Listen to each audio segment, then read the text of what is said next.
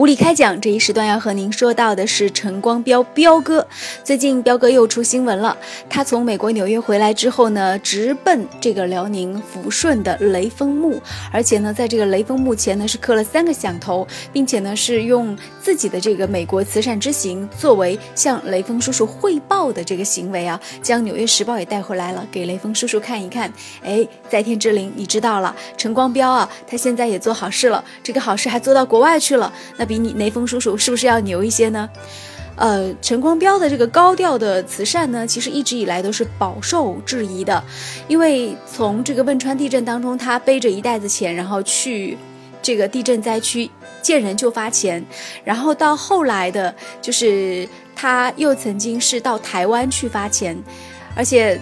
就每一次地震在，他都会自己带的很多钱，然后亲自去灾区发钱，就能不能遇到他这种慈善，就完全靠。个人运气，但是这种高调的行善呢，确实是引发了很多的争议。有人就说彪哥很牛哦，他的这个慈善呢是实实在在的将这个钱捐给穷人了，而且是二话不说的。而且呢，你要有勇气碰得到他，哎，那也是你的幸运呢，对不对？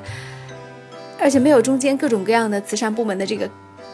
就是卡没有机关部门卡在中间，它是面对面直接的慈善，所以有人是竖起大拇指赞扬的，但有人觉得呢，陈光标所做的一切都是一个免费的广告，因为我们知道他自己本身也是做商业出身的，所以呢，他的所有的慈善行为呢都是在做广告。我觉得两种说法。都不对，或者说都不全面，因为我们来观察陈光标这个人哈，在包括在美国戴红领巾啊，然后又唱学习雷锋啊，包括又去发钱呐，请穷人吃饭呐等等，就是可以看出他心里面，就包括他个人的成长经历也是有贫穷的时候，就可以看出他其实心里面呢，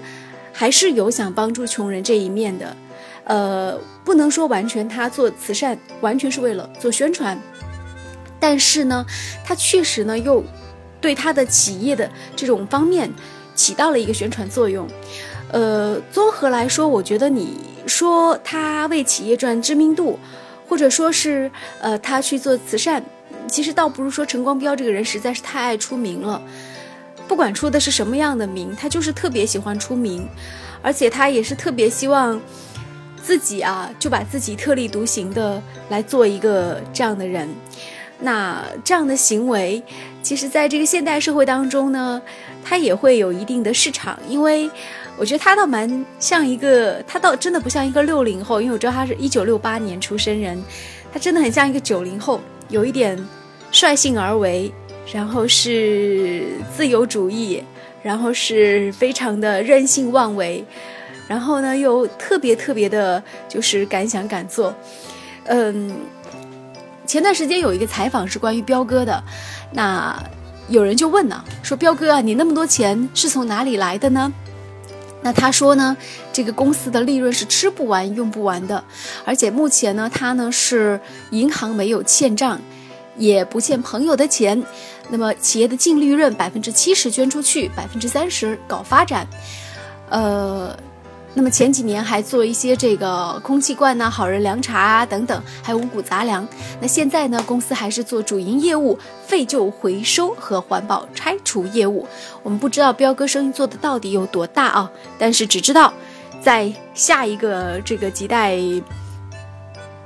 慈善的这个环节当中，我们又会看到彪哥的身影。马上就是九月了。每一年都会有金秋助学嘛，不知道彪哥今年会给我们玩什么花样呢？我们也来拭目以待吧，看看这个彪哥在助学上会不会玩出一个不一样的花样。